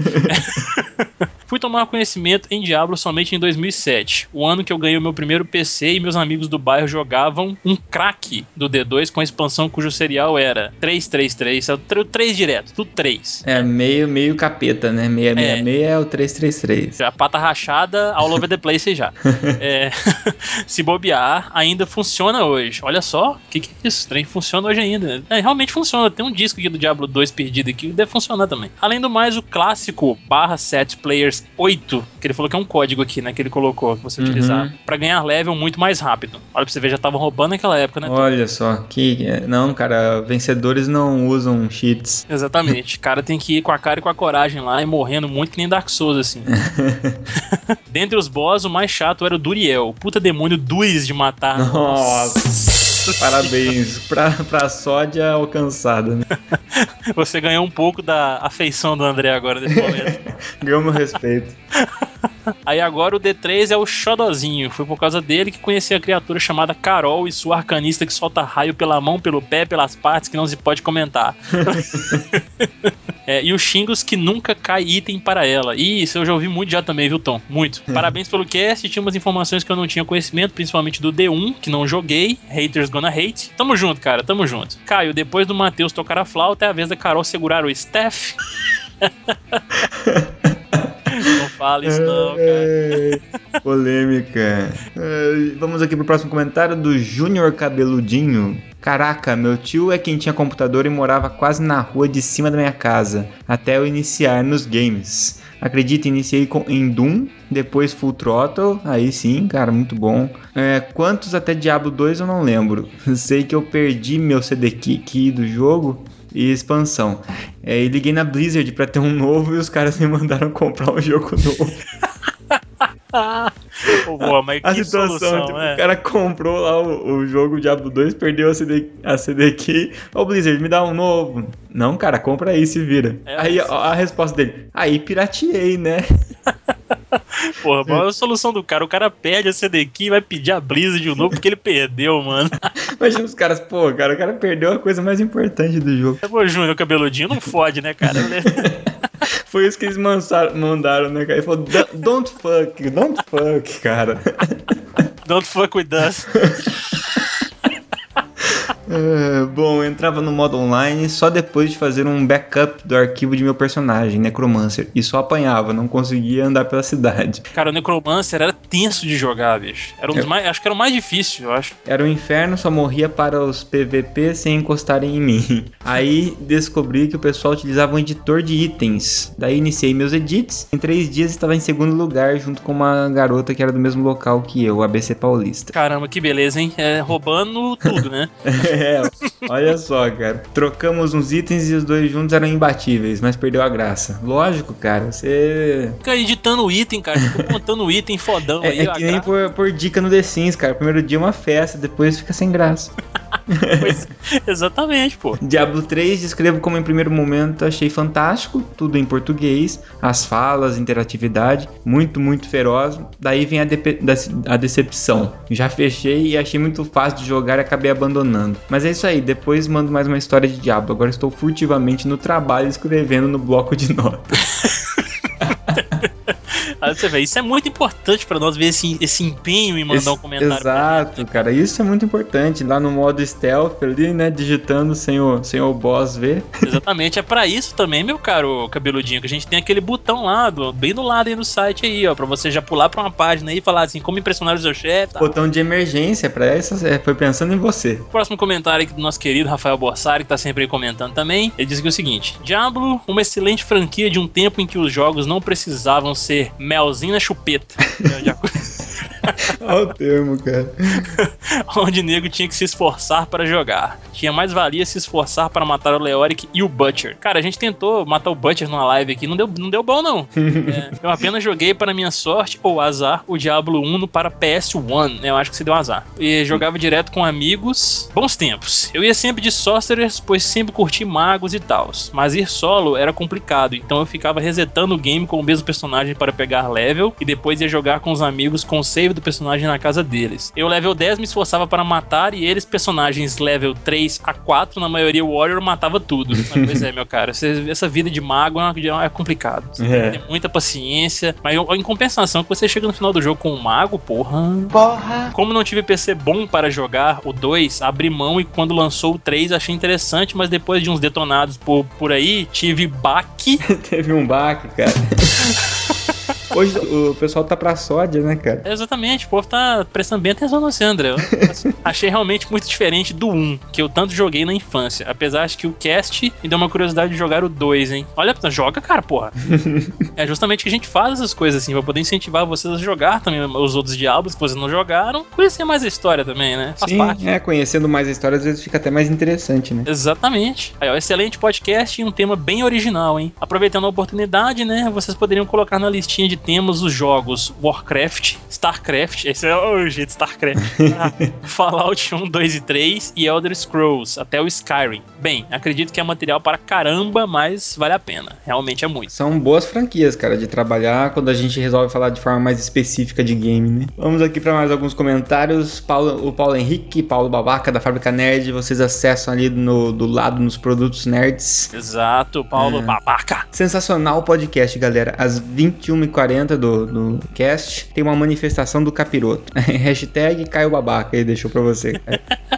Sempre eu, né? É, aproveitando aqui mais, um- mais uma mensagem aqui do Pedro Alexandre, que sempre comenta com a gente também. Como assim o nome da cidade era Tristram? Toda a minha vida foi uma mentira. Exato, cara. A gente era assim também. Tamo Foi um junto, Inception. cara. É uma espécie de Matrix. Daí agora desconectaram aquilo da, da nuca, sabe? Eles tiraram o cristal da sua testa, né? Eu joguei muito Diablo 1 na época que eu tive meu primeiro PC. Esse foi o Diablo que eu mais joguei. Adorava passar tardes nele. O duro era ficar me esquivando da minha mãe pra ela não ver que eu tava jogando. Senão ela ia, além de queimar o meu PC, me exorcizar. Caralho. Ela já invocava quando eu assistia Dragon Ball por causa do Mr. Satan. Que a galera ficava, né? Satan, Satan. É, exatamente. Isso era foda, cara. Pra você assistir um negócio desse com a mãe religiosa é difícil, cara. É difícil. Mas ainda bem que ela nunca me viu jogando esse jogo do demônio, em letras maiúsculas aqui.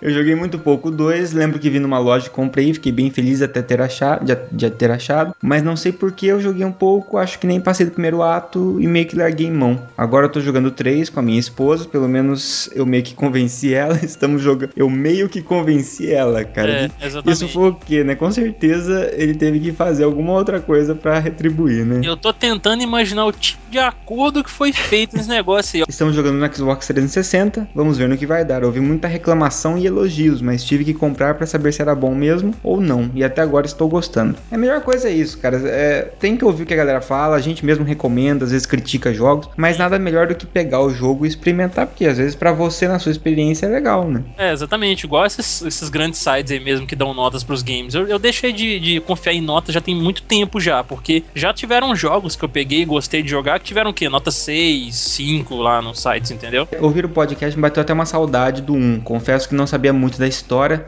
nunca fui atrás, então esse podcast foi uma mão na roda e deu até uma ajuda pra entender melhor o universo de Diablo. E agora estou empolgado para jogar Diablo 3. Esse que é o objetivo, cara, porque ah, já tem muito podcast falando sobre jogabilidade, gráficos, esse tipo de coisa, e a gente até aborda um pouquinho isso. E- mas a gente pega um pouco mais na, na nostalgia e na parte da história, do enredo, né, cara? Exatamente, que é muito interessante que muita gente acaba deixando de lado, cara, porque assim, a diversão é tamanha do jogo que certos aspectos da história você acaba perdendo, até mesmo você fica pula- pulando a cutscene, esse tipo de coisa assim. Então a gente sempre costuma trazer mesmo assim um embasamento histórico assim, o mais completo possível, até poder animar a pessoa assim, se ela, se ela quiser jogar de novo, pra ela poder prestar atenção, tipo assim, ó que foda, eu joguei e não prestei atenção naquilo, vou lá jogar de novo, entendeu? Excelente podcast, bem zoeiro, cheio de conteúdo de qualidade, de qualidade do jeito que eu gosto. Abraços. É, PS, comam seus vegetais e escove seus dentes após cada refeição. Diablo.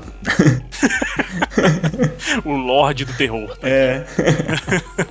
É, vamos aqui pro comentário do Zeca. Fala, meu caro Zeca. Ele diz aqui o seguinte: Aí, galera do Meia Lua, parabéns pelo cast novamente. Confesso que jogo Diablo desde o primeiro, em meu bom e velho Pentium 100. Meu Aê. Deus, eu já tive esse computador, cara. Guerreiro é. esse aí, cara. Esse é bom, ele durou muito, cara. Das Casas Bahia, é, ele colocou aqui um Rest in Peace aqui, em parênteses.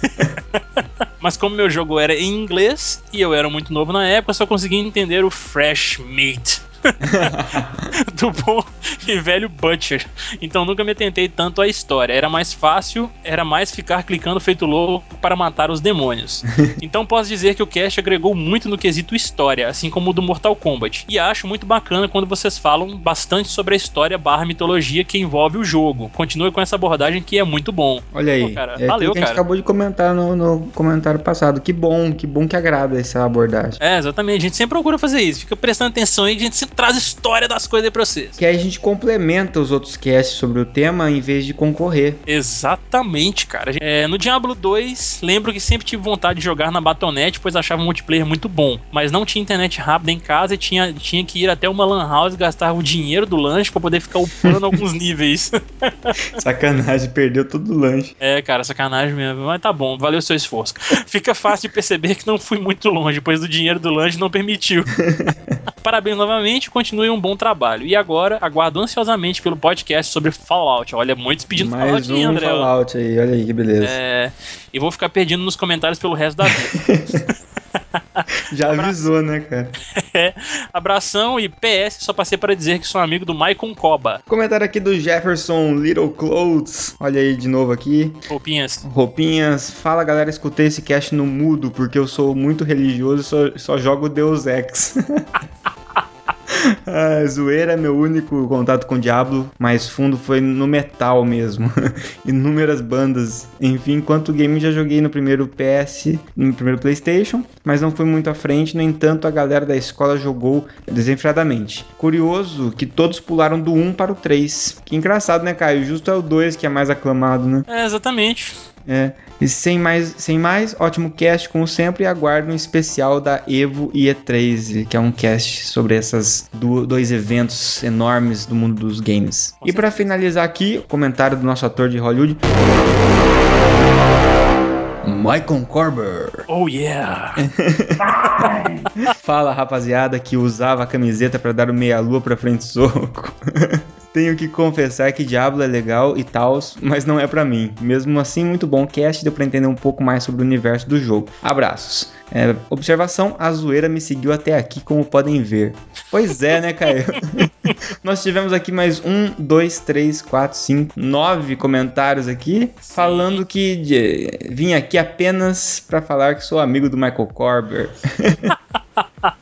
Olha o Michael, Michael Coba trazendo a trupe, a gangue dele pra cá. Trouxe o seu fã-clube de Hollywood. Exatamente, todos lá, tipo, eu quero uma foto com o Michael Coba, eu quero dar um beijinho no Michael Coba, eu quero um fio de cabelo do Michael Coba, era tudo assim. Vocês que vieram só ver o Michael Corber, aproveitem para ver o resto do site também. Exatamente, vocês vão gostar, galera. Esperamos que vocês gostem, na verdade, né? É isso aí. E Caio, vamos aqui falar um pouquinho dos parceiros, mas inicialmente, só pra galera que às vezes não conhece ainda, a gente arrumou um pouco os banners aqui que estavam muito bagunçados. Exato. Nós fazemos parte do Game Hall Network, pra quem ainda não sabe, né? Isso é, é um dos maiores sites de games, um dos mais antigos da internet aí do Brasil, né? Exatamente. Tapa na cara pro Sonny Anderson. Exatamente. Mas além disso, como a gente não aborda apenas games, né? A gente aborda o universo da cultura pop em geral. Estamos agora integrando também o grupo Epic.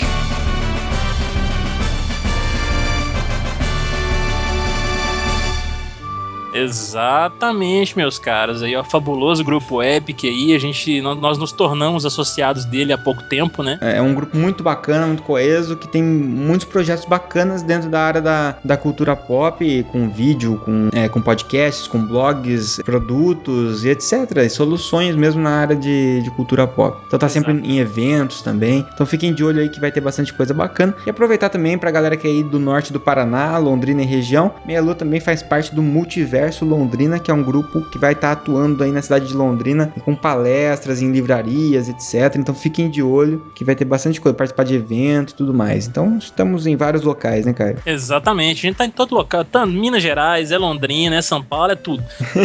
e um abraço nossos parceiros que estão aqui na lateral e também os nossos parceiros que produzem artigos nerds. Em especial, de novo, aqui um abraço pro Paulo lá da Fábrica Nerd, que é quem faz nossos produtos oficiais. Babaca.